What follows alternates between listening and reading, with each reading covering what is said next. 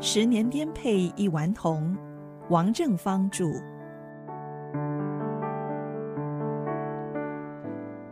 亲爱的听众您好，这一篇的题目是左邻右舍第二部分。上次讲到，我们住在北平市东区西总部胡同三十八号的那个四合院里，那个四合院里啊，一共住了四家人，而且每一家都有小孩，左邻右舍的非常有趣。我在那儿呢，跟所有的小孩都玩过，有的玩的非常非常好，有的 可就是免不了会生气、斗气，还打架。那阵子啊，我看了很多《水浒传》呐、七侠五义的传统小说，简直是入了迷啊！每天我在院子里啊，拿几根树枝。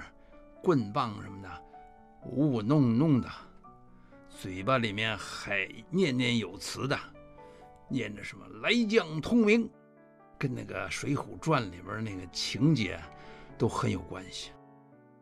有一次，郝四五走过来看见我，脸上就透露着一些不屑的那个表情，然后他从家里出来，腰上就挂着一支玩具手枪。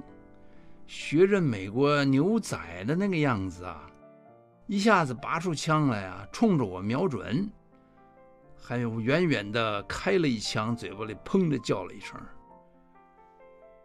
打完了以后，又在枪口上吹气，然后再插枪到袋子里面。哎呀，那个装模作样、耀武扬威的臭德行，我看着他，真的觉得他这个人很讨厌，很讨厌呐。有一天，我对他气不过了，回家写了一份战书，上面写着：“上面写着，某日放学后，在胡同口那棵大树下决斗，下书人，双鞭霹雳火，王正芳。”耶，因为我那时候找到两根长短粗细差不多的树枝。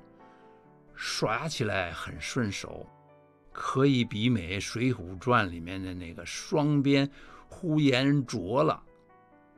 呼延灼是《水浒传》里的一名好汉呐。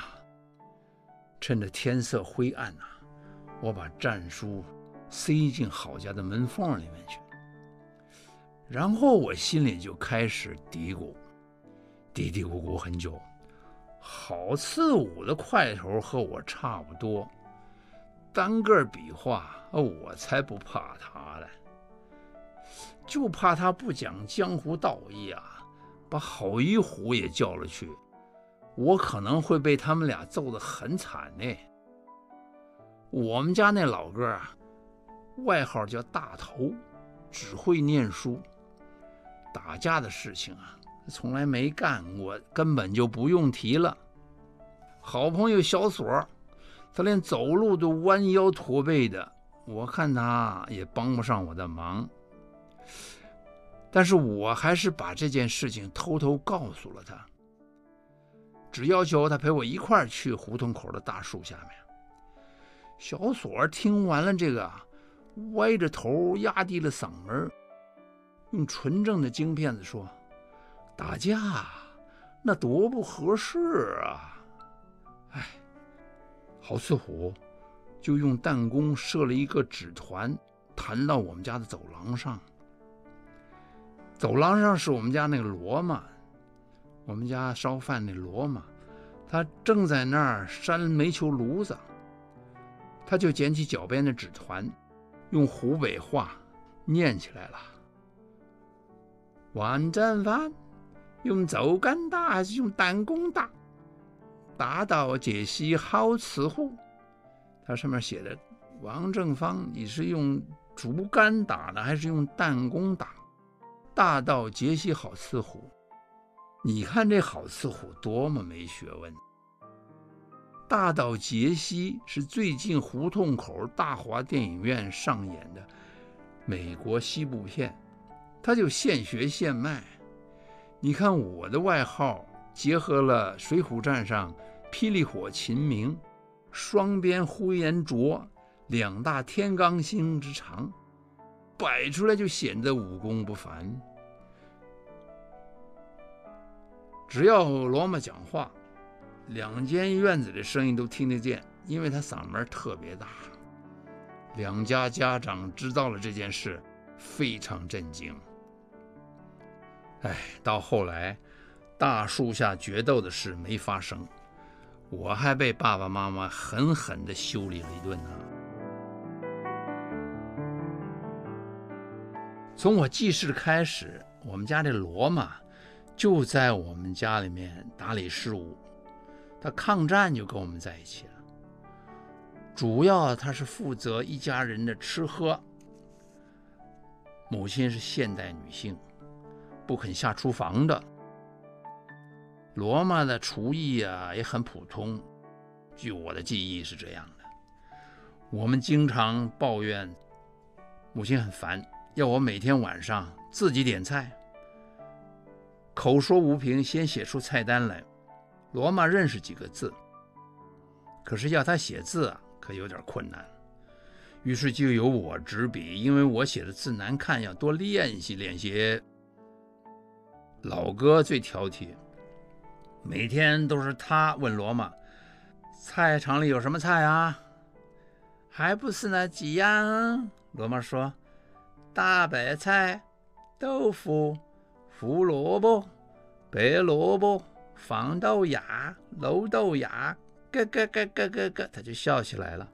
为什么报几个菜名，什么黄豆芽、绿豆芽，就那么好笑呢？罗曼有一次在屋檐下扇炉子，用力太猛啊，火星子窜得老高的。北方住宅的窗户都用半透明的纸糊起来，能挡风，过滤的日光柔和温暖。透进屋子里来啊，在冬天呢，特别的有那种味道。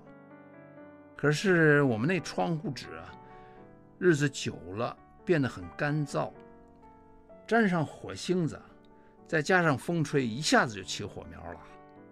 于是乎，罗马山的那个炉子，火星窜上去，一扇窗子就立刻烧着了。罗马吓得尖叫。两间院子里的小孩跟闲杂人等都聚过来看热闹，火势蔓延得非常快，顷刻间两扇窗子都冒起火苗来了。这时候就看见一个身影飞奔而出，用两只手一阵猛抓狂撕啊，一溜窗户的纸通通被撕扯了个干净，火势就无法蔓延了。只在一扇窗子上慢慢的烧，有人在这个时候拎来了一桶水，浇灭了剩余的火焰。抓扯窗户纸，防止火势扩大的英雄，就是我妈。哎呦，真没想到，她一向体弱多病，怎么会如此神勇呢？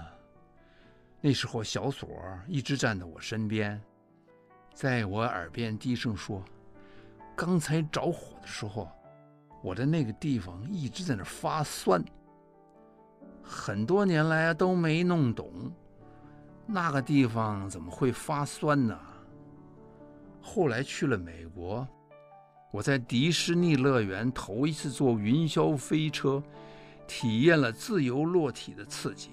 哇哇，就是那个地方发酸发的厉害呗。”此后，有任何亲友来访，我们家的谈话都离不开火烧窗户事件。